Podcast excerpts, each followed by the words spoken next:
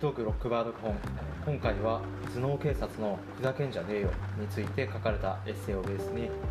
ロックバード本著者である西川さんにお話を聞いていきたいと思います、まあ、この生々しくて激しい曲、え歌詞も日本語であるがゆえにロックに関わるやり手と聞き手の構造心を若くロックの考えを持ち続ける難しさについて書かれているものと理解しています。はいでは質問に入ってまいりたいと思うんですけれども、えまずですねあのロックをやる側も聞く側も基本的には、ね、インテリであるとありますが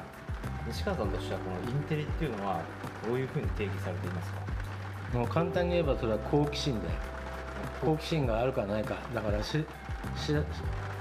らないこと分かんないこと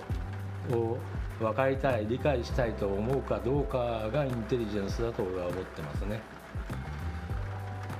なるほど。なんか一般的な使われ方としてはまあ単純に高学歴みたいな、ね、使われ方を日本社会ではすると思うんですけれども、まあ、そこにとどまらないインテリジェンス。そのもう世の中で確固たるものとなってる知的な、えー、枠組み。知的なそのパラダイム。でそれを覚えてインテリジェンスだってアカデミズムの世界なんかではえー、助教授とか教授になったり、まあ、そういうふうな構造があるんだからのか弟子とか師匠とかいう言葉があるんだろうと思うけれどもその考えるということね何か、えー、目の前に起きてる事象なり目の前で起きてる何か何かのアクシデントについて何かの印象を持ってその印象はどういうことかとなんでそういうふうに考えるのか何でそう思うのかなんでこう見えるのかって。いやこれはどう考えればいいのか。これはどう見ればいいのか。これはどういうふうに自分の人生に落としていけばいいのか。ということを考えることがインテリジェンスだと、えー、俺は考えてますね。なるほど。そういった意味で、まあ、やっぱりロックで発信されているものは、まあ、そのインテリジェンスを必要とするものなのかなと。で実は、えー、そこで突きつけられている問題とは矛盾、えー、関係ない人たちがやっていたり聞いていたりっていうことがこのヒエラルキーとは、ね、矛盾しているっていうところなんでしょうか。ヒエラルキーとは矛盾してるってところよく覚えてないんだけどどういう文脈だった？えっ、とですねえー、まあ社会のヒエラルキー矛盾とは無縁の演じ手が社会の矛盾を突き歌っておりで実は社会のヒエラルキー的に見れば、えー、勝ち組の方にいる聞き手がそれに激しく共感しているとそういった構図に、えー、関係性があるというふうに書かれていますね。もう全くその通りだと思うよ。あの基本的にその例えば、えー、日本で一回社会に出てから例えば30ぐらいから、えー、大学に入るそこでその20大学に入るまでのあった経験かなんかをそのまあイデロイデオロギー的に、うん、まあ学問的でもいいけどに理解しようみたいなそういうことがない社会だこの日本社会は、うんうん、本当だったら、まあ、音楽の世界はそういうのあるんだけど例えば30までリーマンやってた？30まで社会人をやった？社会人まあ別にロックンローラーが社会人じゃないとは思わないけれども、まあ、普通にいわゆる、えー、社会で生きてそれでその貯めて溜まってきたものを、えー、表現に変える？みたいなあのアーティストって、まあ、クリエイターっていくらでもいるからね。でもしかしたらまあ俺たちが、まあ、当時は俺たちだけど、まあ、コモンストック開いたんだって、まあ、8年なり9年なり社会に出たで社会で感じたことの、えー、を自分なりに消化して形にしたものなのかもしれない。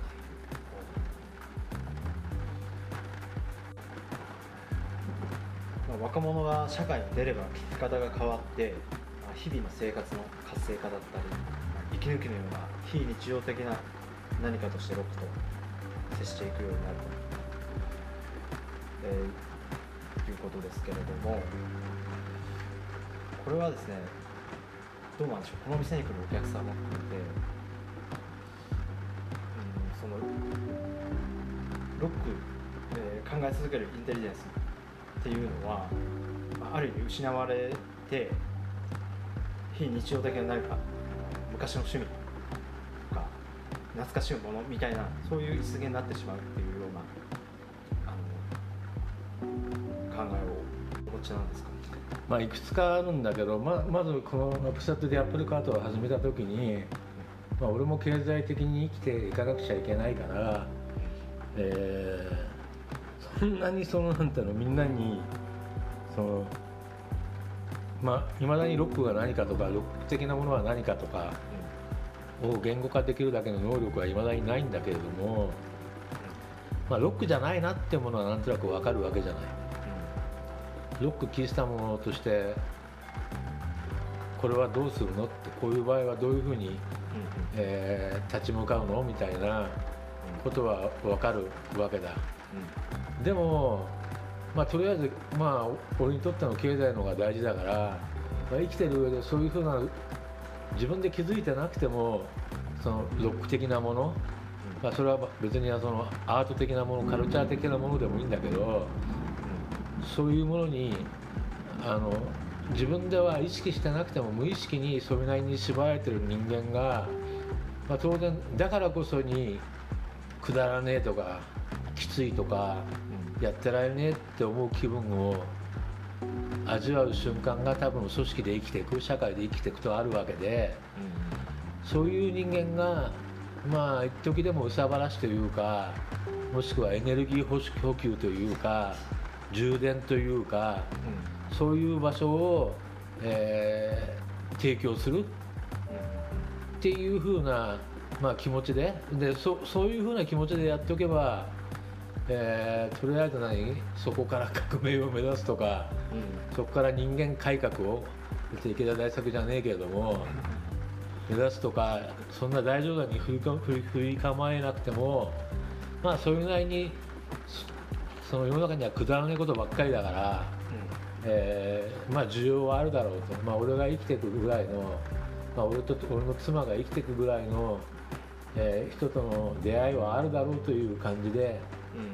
まあ、始めたわけよ、うん、ところがやっていくとね、まあ、思いのほかやっぱしまあここに来るようなやつだって崖のとこからあのマジに放射能を浴びててさロックのその、で思いのほかやっぱし俺がここまで言ってきたようなことを、えー、言語化できないにしてもそのプロセスで生きてるのね。っていうことがこうだんだんまあ13年やってきてああなるほどなって。だから別にそのただ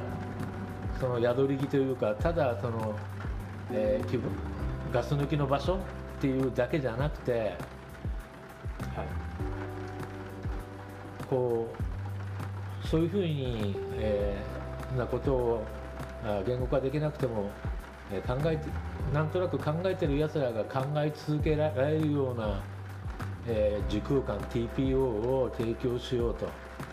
でそれは別に音楽だけじゃなくてまあ気がつけばそういうやつばっかり集まってきて今となってはもう俺抜きでも、えーまあ、カウンターの横同士でのコミュニケーションっていうのがどんどん成立してるわけね、うん、まあ俺たちが出した本に80人以上の人間が書いて寄稿してくれるがごとくのまあ一つのなんてのまあ、集合体みたいな、派閥とは言わない俺派閥は大嫌いだからまあ、一つの結社みたいな、まあ、だから同人って呼んでんだけど、そういう人たちがいるということが分かってきてだから今となっては、えーまあ、とりあえずのガス抜きとりあえずのその翼を休める場所あともう一つは、まあ、せっかくここまでそういうものを大事にしてきてもう50超えたり、えー、60超えたりしてきてんだからまあ、できれば、えー、その道を行ってほしいと思うしうん。でその道を最後まで行くことがまあ意味がないとは俺には思えないからそういう人たち、そまあ、基本的にうちに来てる人たちはいい人ばっかりだからね、まあそういう感じです。よまあ、例えば簡単に言えばさ、えータイタニック」が沈む時に、えー俺だけは絶対助かりたいっていうんじゃなくて、えーじゃあ何人死ぬ可能性があってで一番人が死なない方法は何かあとじゃあもしも絶対誰か何人かの人間は死ななくちゃいけないとしたらどういう順番で死んで死んでいくのが一番ヒューマニヒューマンか？ヒューマンヒューマニスティックか？ヒューマニスティックか？っていうふうなことを、考えざるを得ないようなものが、まあ、ロックにはあるわけででそういうことをせっかくここまで考えてきた人たちがそれを、まあ、なくさないようにその温存していくための場所としての空間の役割が2番目でで3番目はこれから始まっていく。これからまだ10代20代でこれからロック的なものを持ちながらこう社会の中で生きていく人たち。まあ俺から見ればガキみたいな、ね。え、あの年の離れた弟みたいな人たち、えーに、まあ、そういう人たちが生きてくる上で、まあ、何らかの生きる力を与えられるような空間を提供し続けるぐらいの感じだよね。なるほどあの西川さんはしっかりその、まあ、ロックの放射線を浴びてきた人間としてロックじゃないなっていう違和感を感じるようなこと。で西川さん自身は、まあ、まさにそれを、まあ、後者の,、ね、あの日常的にロック的な価値観を追求し続けてると思うんですけれども。で、まあ、まさに勝者をやめたことなんであの象徴的だと思います。ただここのお客さんもそれぞれの日常ロック的な価値観と衝突してきたんだなまあ、これもね価値観っていうとね結構な疑問でね要するに考え続けるってことよ。う、うん。感じ続けるってこと。ああこんなもんだと思わないこと。ああもうこれでいいとか。もう要するにつまんない。じいさんばあさんに。つまんない大人にならないって、まあ、つまんない大人にならないっていうのは本当端的にあのマイ・ジェネレーションのさ、えーいわゆる「Don't Trust Over 30」なんだけども30超えてもまあなるだけつまんない大人にならない努力をしている人たちが、えーその努力を続けられるのの一助になるような、まあ、空間を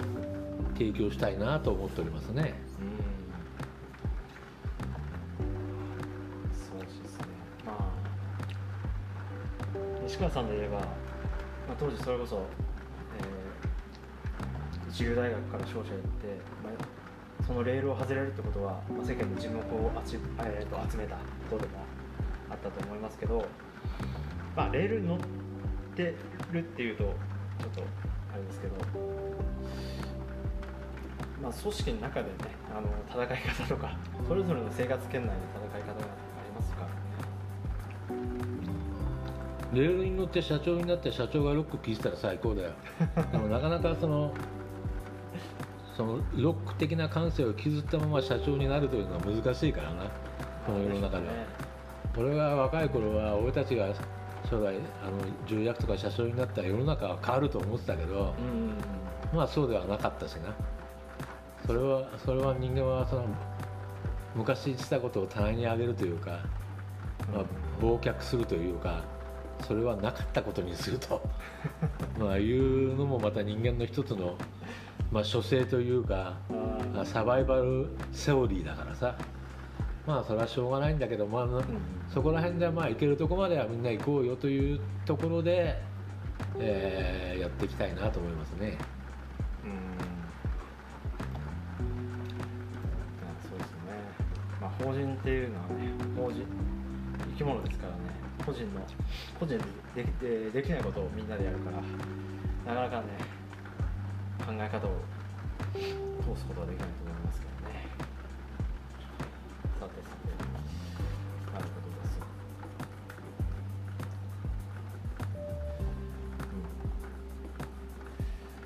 うん、ちなみにまあそもそもえごめんなさいインテリっていうのが個人としてはその確かにこうなんか高学歴の人とか多いなっていう短絡的な捉え方をしてたんですけれども。インテリは何をし知ってるかじゃないんだよな。ね何を知りたいと思うかなんだうん。知ってることの蓄積がインテリを担保しないよ。だからもう大学の先生とか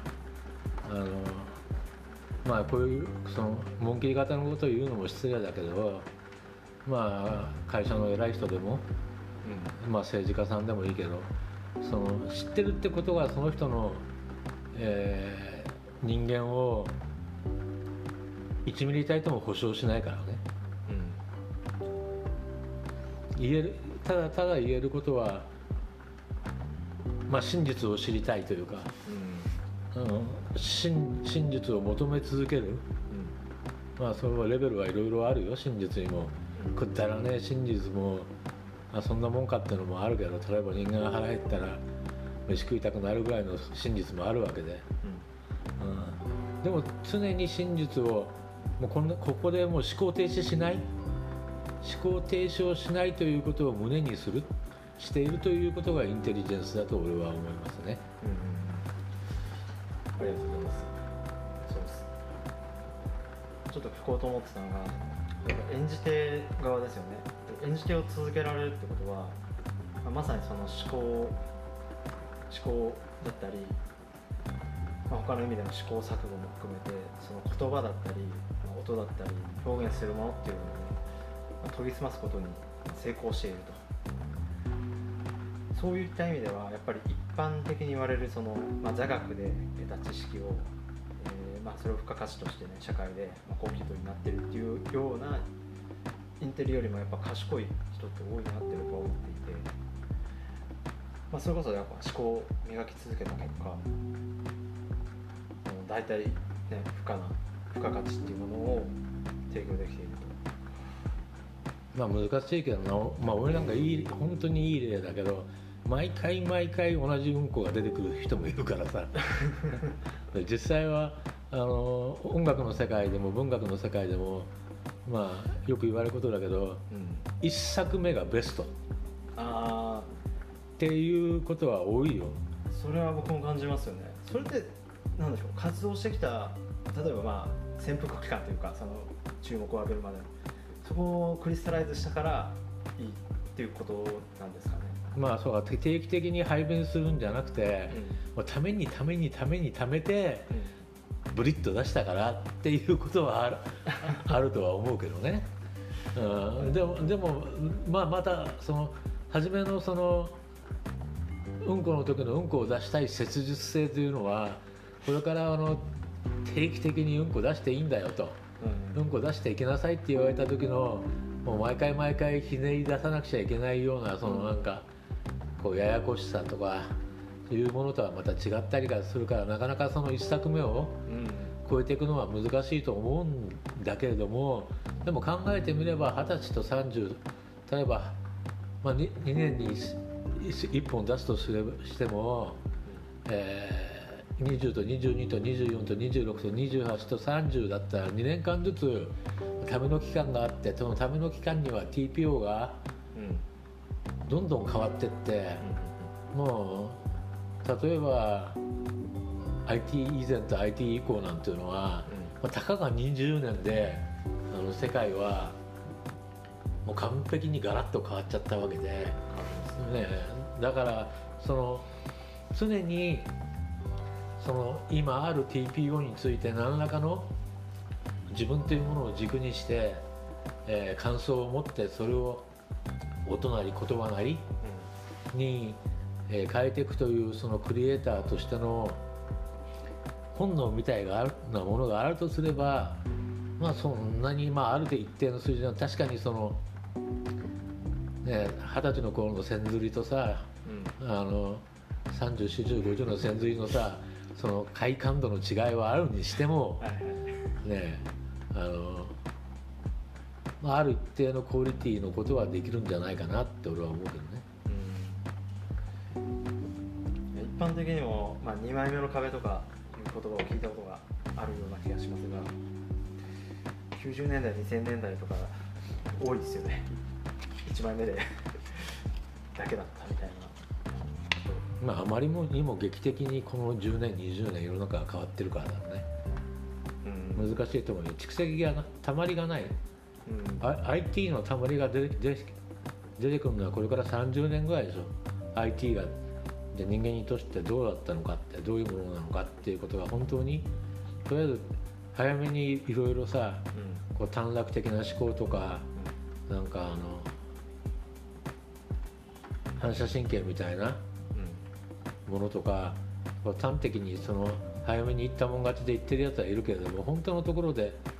社会が人間がどういうふうに変化したのかっていうのが分かってくるのはこれから先だと思うよ。もっと言えば IT がもう初めから前提になってる社会で生まれ育った人たちが人間のことを考え始めた時だろうな、うんうん、だから20年後ぐらいだねまあ後半そういった話もねしたいと思っていましたけどやっぱ IT っていうのは、そういった社会的なヒエラルキー構造とかをね超えるものっていう文脈でお伺いしようと思ってたんですけれどもえーと、一旦でもどうしよう、まあ、このロックに関して戻すと大概の人間はそれこそはロックをその、まあ、ガキの頃の思い出というか、うん、ゆりかごゆりかごの中で、えー、聞いた音みたいな感じで、そのまあ back to back、まあ、バックトゥーフューチャーのそう違う意味でね back to backその昔に戻っていく。まあ大化でもいいな、うん、デボリューションでもいいけれども大概そうやってまあガキの頃に戻っていくようなあの母の体内の中にいたようなそういうようなものとして、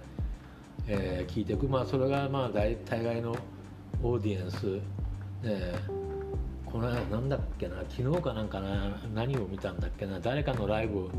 誰のライブだったっけなあそうだ。えー、あれはカルチャークラブ、はいはい、カルチャークラブって80年代のまああのマツコ・デラックスの走りみたいな、えー、あの女性まああの男だけど、うん、女性の格好格好してでまあどっちかというとその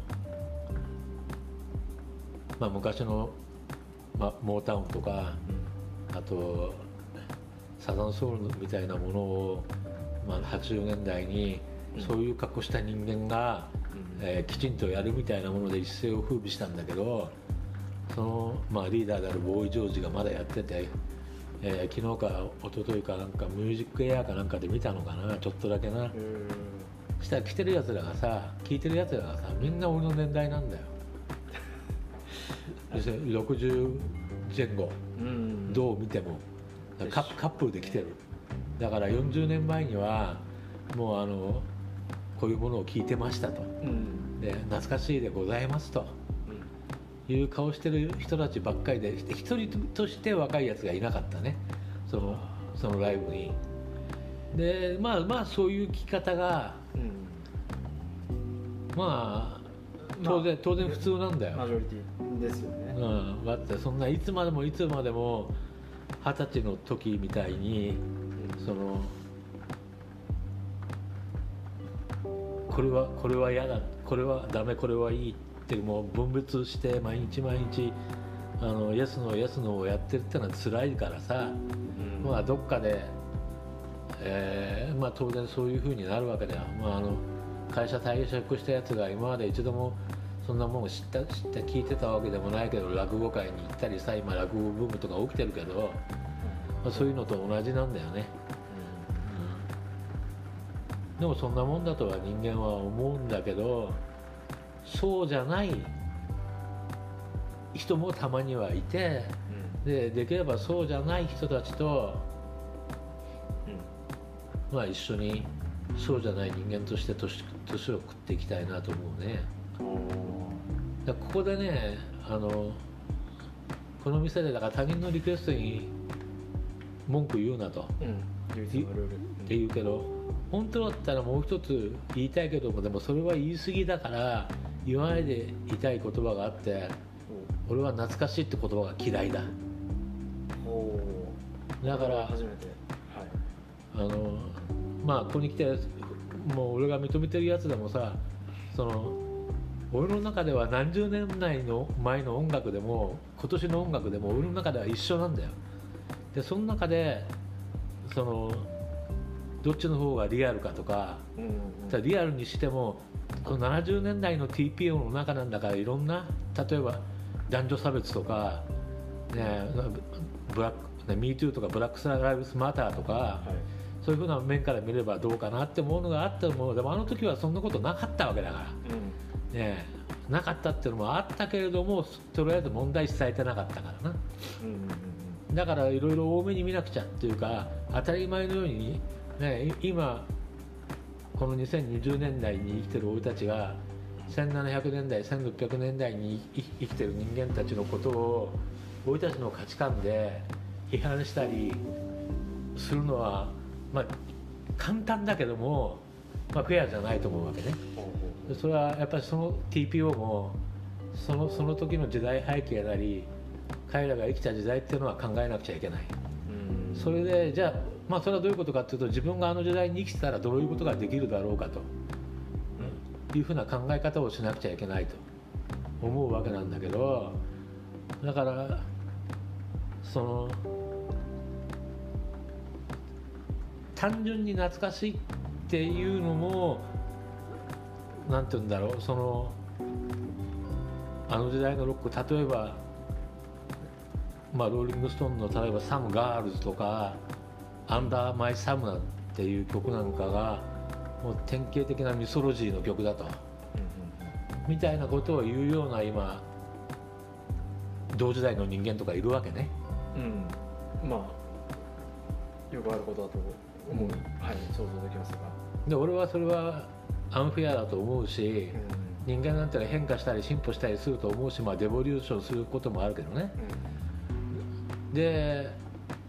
じゃあただ単純に懐かしいっていう言葉もあの思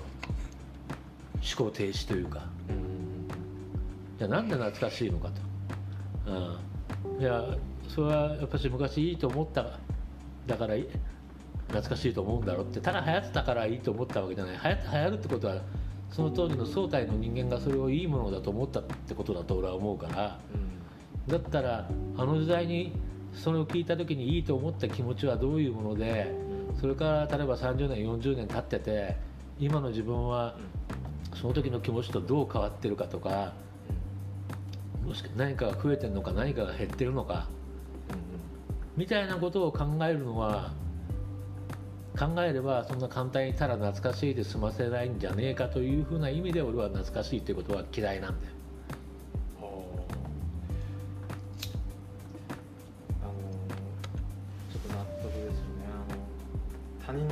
クエストにケチをつけるのはまあそういった場合って多くのまあ単純に古い新しいじゃないと思いますけど、まあ、自分にとっては新しいものを受け付けないっていうことだと思うんですけど、まあ、その裏返しですもんねその懐かしいっていう言葉を。まあ言われてみればそうだうん。な、うん、自分にとって新しいっていう意味は知らなかったって意味だからなうん。時代的な意味じゃないから時間的な。はい。ニューとブランドニューって違うからな、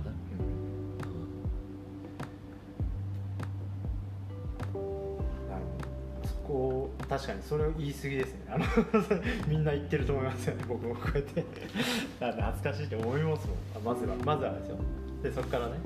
いろいろ考えます懐かしいと思ってる暇があったらそれを忘れてた自分 忘れてた自分を恥じれと。そんな。心を安らげにしてるのにそんな厳しいですね。それはさすがに。俺にとって懐かしいってねえんだから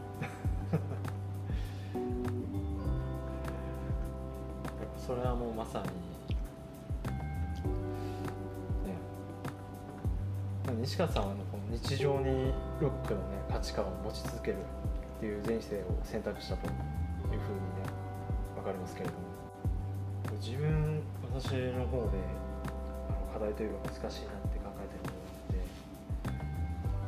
のがあって考え続ける思考停止しないっていうその考え続けることってそれ自体がある意味、まあ、ルーティン化するというかそそういう行動を自分に植え込まないと戦い続けるのって難しいじゃないですか。一方でもう前提がどんどん変わっていく社会の中でその自分が考え続けている戦っている手段っていうのがいつの間にか時代遅れになっている。あの効率の悪いものになっている。目指すべき方向が変わってるみたいな感じでその戦い方自身も磨き続けていきいかなければいけないと。まあそういうことも言えると思うよ。例えば今俺が普段から使ってる、えー CS 放送とか、まあ、あのインターネットみたいなものはに20年前にはなかったわけで今今ほどその、えー日常的に使用可能な状態じゃなかったわけでだからそういうふうなその方法というかその、まあ、言葉は嫌だけど武器みたいなものはあのどんどん、まあ、それが文明なんだろう、まあ、文明は変わっていくだろうけれども基本は何かを感じてる自分だからね。だからそれは武器がいくらあっても何かを感じたり何かを思ったりしなかったらそれ使いようがないわけでそういう意味で話に最初に戻るけどインテリジェンスってのは何かを感じる何かを思うっていうことなんだと思うね。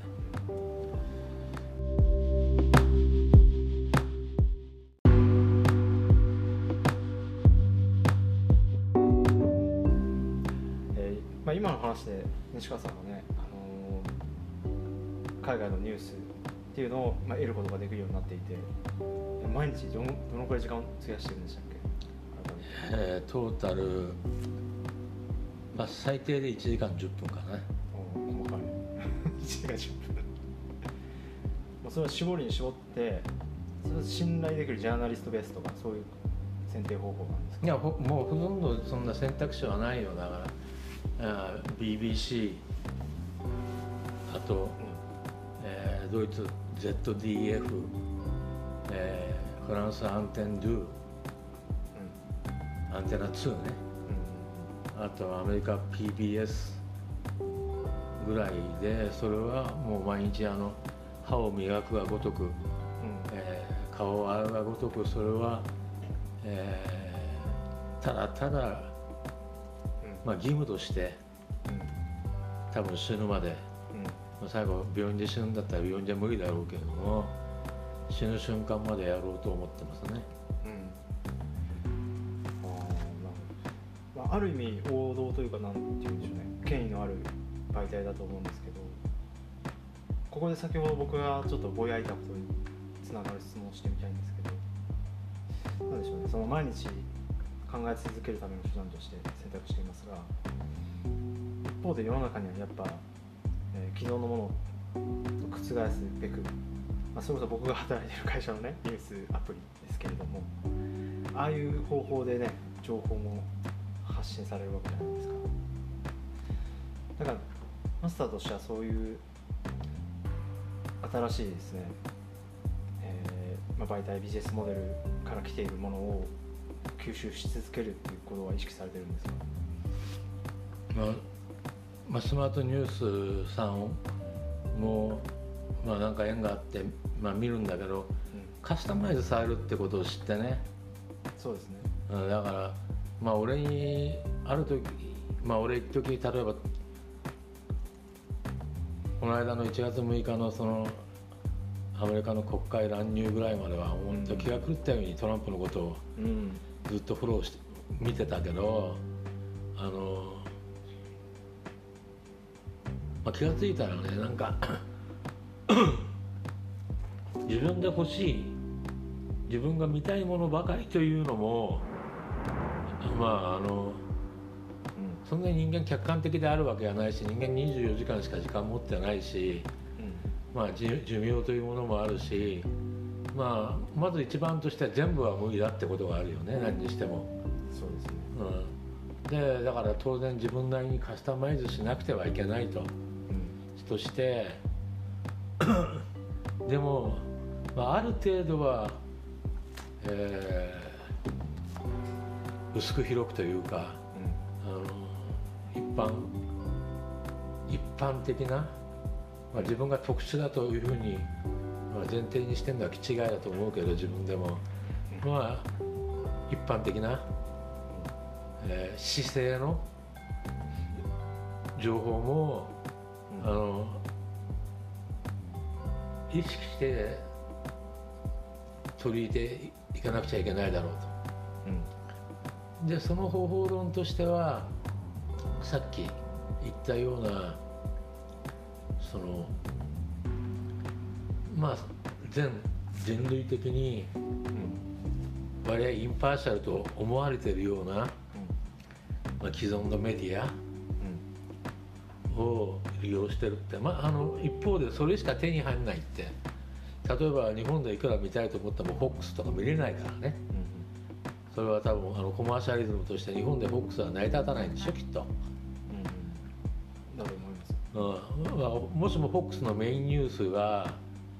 あるとして例えば7時のニュースとか10時のニュースみたいなものがあるとしたら多分俺は見るんだろうとは思うけど、まあ、途中でもうやっぱり無理って思ってギブアップするかもしれないけどさ、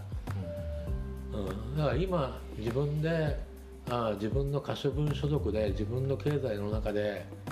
えーまあとりあえず、えー折り合いがついてそれで自分の中で、えーまあ信用はしてないよ。常に何に何にしてもあのニュースなんてのはあの自分で見た何かじゃないからね。うん。あの肌で肌であの実実体験ではないからそのニュースとしてはいうものは常に、えー他者が編集したものである。うん。で、まあ、場所にイギリスにおいてはフランスにおいてはドイツにおいては、えーそれぞれその人国の人たちにとって都合がいいようなえーその人たちに受けるような形で編集されてるだろうということも全部、えー含み植えた含み入れた上で、えー今そういう人だそういうものを自分の毎日の洗顔として使ってるってことだね。だから別にその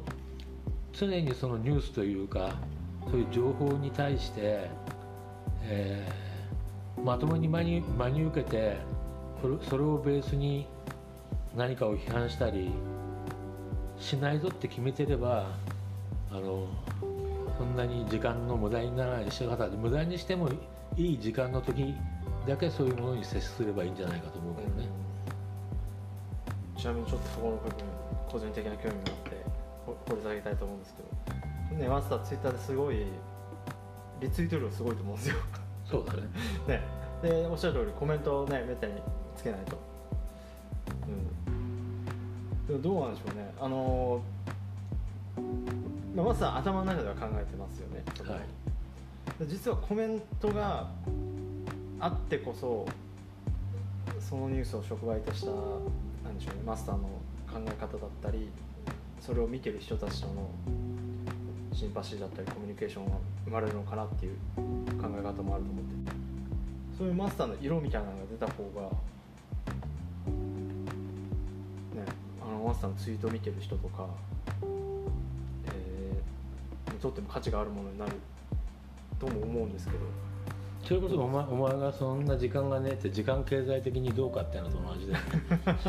それそそれでそれで生活が成り立つんだったら それだから金もらえるんだったらそれをやってもいいけどな。結構今時の今時っていうか世代とか関係ないですよ。あの使い方として。用途分けて複数アカウント作ってたりするんですよね。何を分けて？えっ、と用途です。あの、ああなるほど。芸能はこことかスポーツはこことか？うん。情報収集用とか、なるほど。意見発表用とか。うん、例えば IT 用僕で言ったらビジネス用とか、はい。まあ音楽についてレター発信したいでなんでかっていうとやっぱ情報量が多くて、うん。そのつながってる中でも、うん。自分の意にそぐわないと、うん。まあ、やっぱフィルターをかけるわけですよ、まあ、うん。マスターで言ってたあの、まあ、リストみたいなものを使って、でその中でそういう細かいことをみんな計算して実は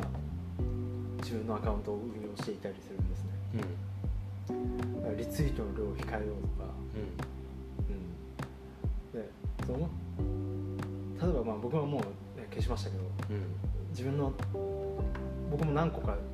い興味があるわけだ ID だったりうん。音楽だったり。でも何かをやるとどっかとぶつかる、うんうん、そういうの面倒くせえなと思ってやめたんですけど。まあ。あの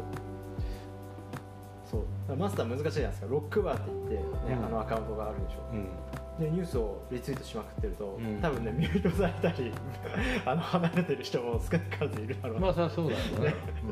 でロロックのほら増量中ってうん。感想をさ、うん。すごいあのねあの、ずまあ、コラボのような文章でやってるからねあれだけにすれば、ね、1万5000フォロワー1万フォロワーいくのになとかねうんあそう。思ってるって話をね昔し、うん。まさしたような記憶が思い出されましたね。まあ俺の中ではそれも含めてロックだからさ。うんうん。そういうことだからさそのビジネスねその、えー商売と商売以外のものを区切るっていうのは区切られるってことは、うん。えーそれこそロックでただその今考え続けるロックじゃなくてうんその懐かしむロックだけの世界で生きてるってことだと俺は思うけどね。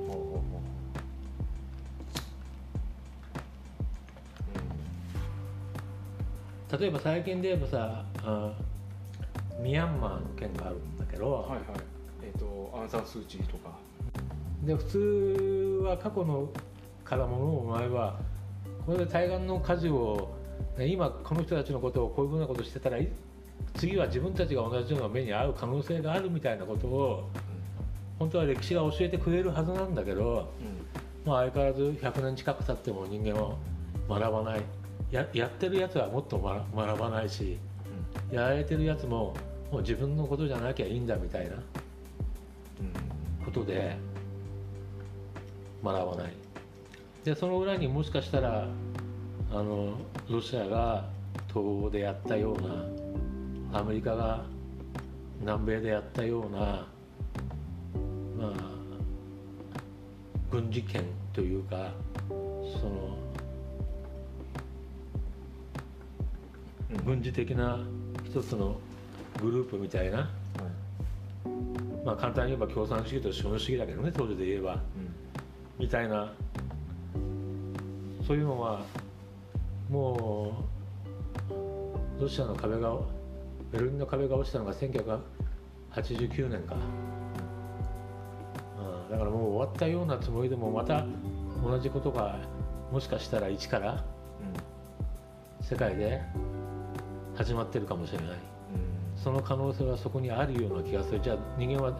それに対してどのように、えー対抗するような手段を得てるのか、うん。まあ、それが IT なのかもしれんけれどもみたいなことを日々考えさせられるような今ことが起きてるわけね。みたいなことを考える感じるのになぜか不思議にねそのカスタマイズとか効率性とか、えーを念にするような IT が寄与しないんだよな。役に立たない、まあ、特に日本語の世界ではだけどな。せ英語の世界だったら多分読むに値するような考察とかが多分あるんだろうとは思うんだけどまあ不思議なことに、まあ、要するにみんながそう興味持たないんだよねきっと。だからそういうものが出てこないっていうところに、まあ、問題を感じるね。もしかしたらもうちょっとそのことをこれから先もっともっと極端な話になってきたら俺の持ってる情報で俺の持ってるの脳みそで、まあ、何らか書くかもしれないなとは思ってるんだけど。やっぱ西川さんまあ、同様にこのやっぱ歴史を学んでないとねあのこう対極的に見るというかその過去の事象になぞらえてみたりとか、まあ、ちょっと深く考えるっていうのはね、難しいと思ってて、まあ、僕全く学んでないんで、まあ、それもあってニュースはその身でニュースを吸収し続けても意味ないとかね 思っちゃってるんですけどだか実際に問題を抱えているそのヒエラルキーのボトムに位置するような人たちは、本的にロックに関心を示さない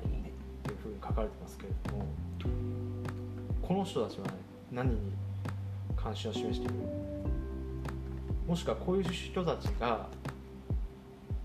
直接ロック的なことを、えー提唱するというかあの問題提起したり報道を移せるものがあるとすればそれって何だと思いますか？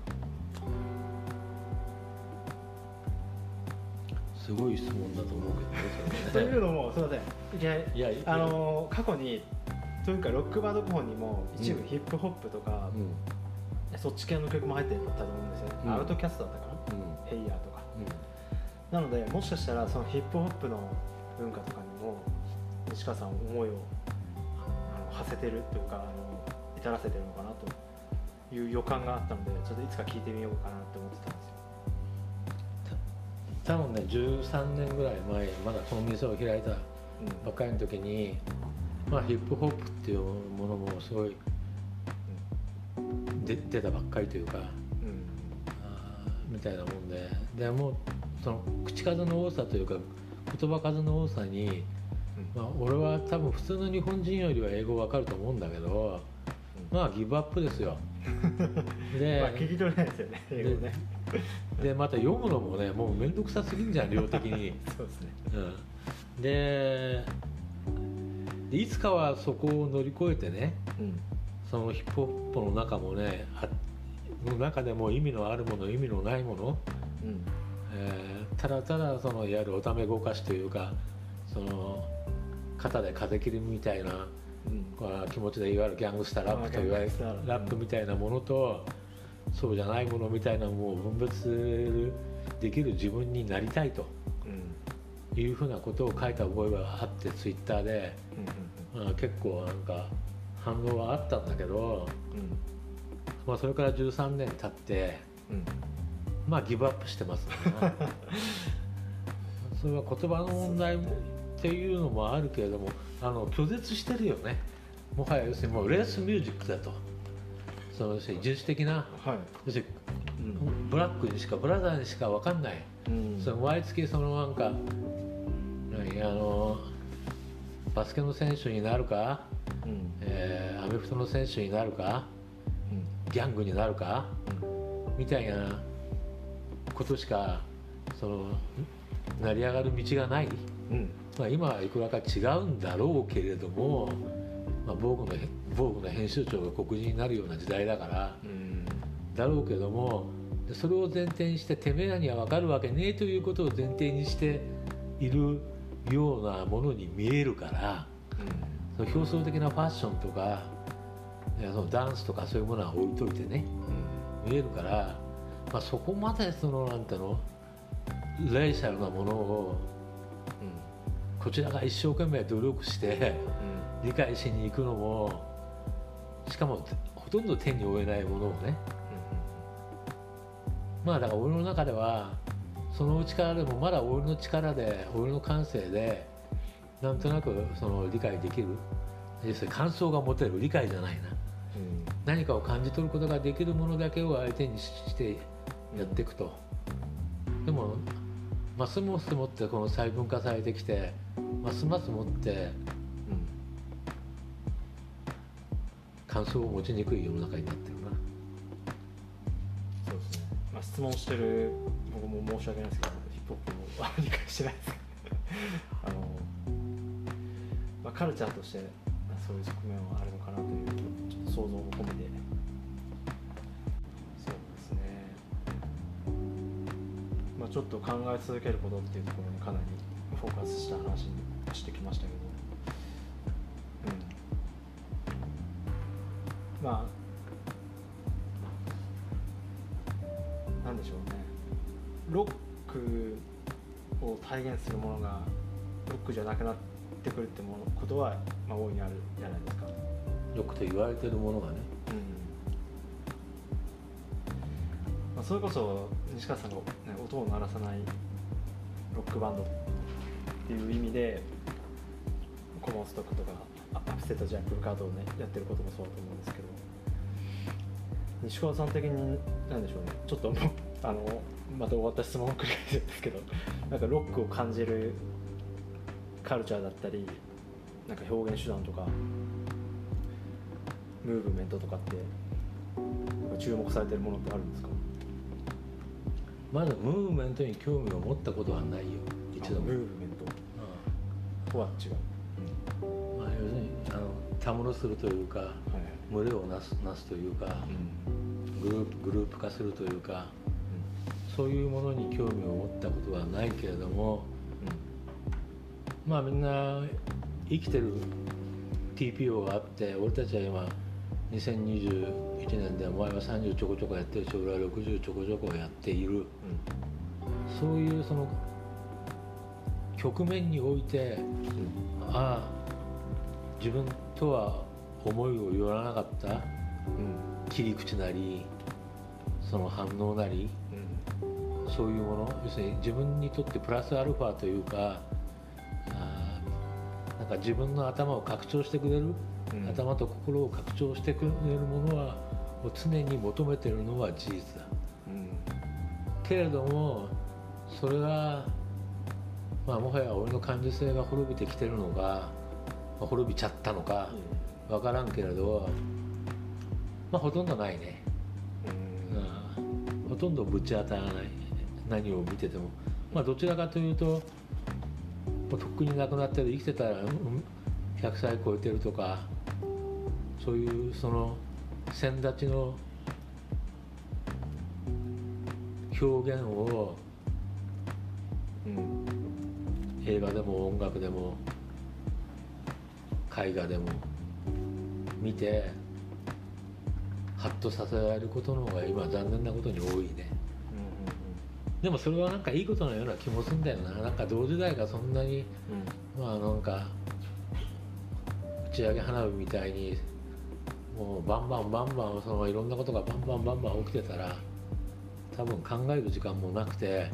ただそれをただ体に入れる吸収するだけでもう時間を取られて気が付いたら自分が分裂してたりするような気もするからまあ全然ないわけじゃないからあのちょうどいいぐらいな感じだね今。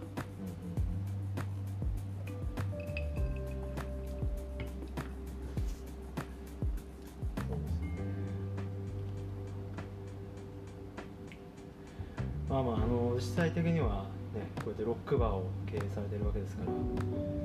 あ、やっぱり、えーロックバー読本やここのフリートーク、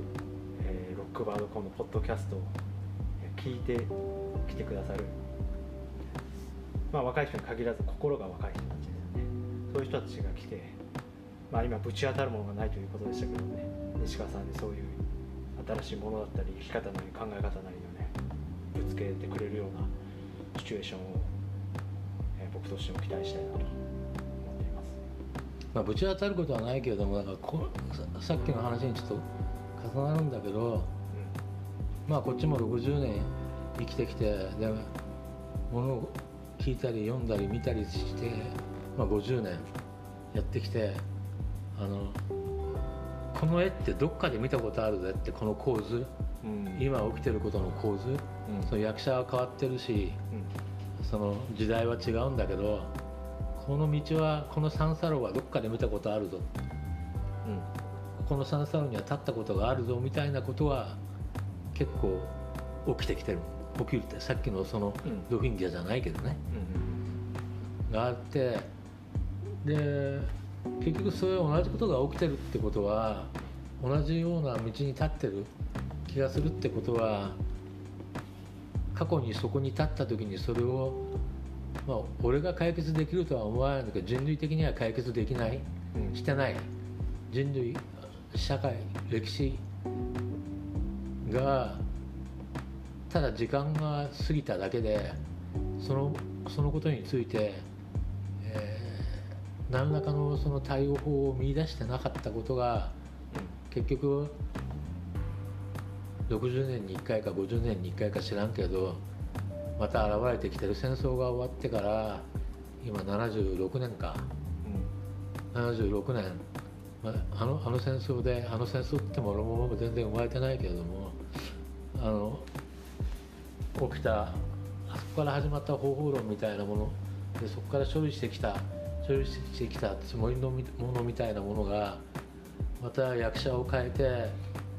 うん。起きてきてる、まあ、そうやって人類っていうのは繰り返して歩復前進で、えー三歩前進二歩後退みたいなことでずっと歴史は進んできてるんだと思うんだけどうん。っていうことが目に見えてることが俺に目に見えてきたことが俺にとっては、まあ、ブランドニューなことというか。トランプもそうだよ。ドナルド・トランプも、まあ知らないけどマッカーシーとかさ、えーまあ、ちょっと意味が変わるかもしれないけどドナルド・リーガンとか。うん。みたいな。その時にこうなんかきちんと分割していいところと悪いところあと人類にとって寄与するものと寄与しないもの。みんなにとって幸せにつながるものと幸せにつながらないもの、まあ、その可能性があるものみたいなものをきちんと考えてこないでただ時間でやり過ごしただけだったということが大変顕在化している今というのは、まあ、自分の持ち時間があとどのぐらいあるかどうか知んないけれど大変フレッシュだな。あとまあ自責の念に絶えないところがあるね、まあ、もっともっともうちょっとあの時に考えればよ考えてみた方が良かったと思うけど、まあ、あの時はまあね異性関係とか、ね、その他のの生存本能かなんかで、まあ、しょうがないかなって気もするけどさ。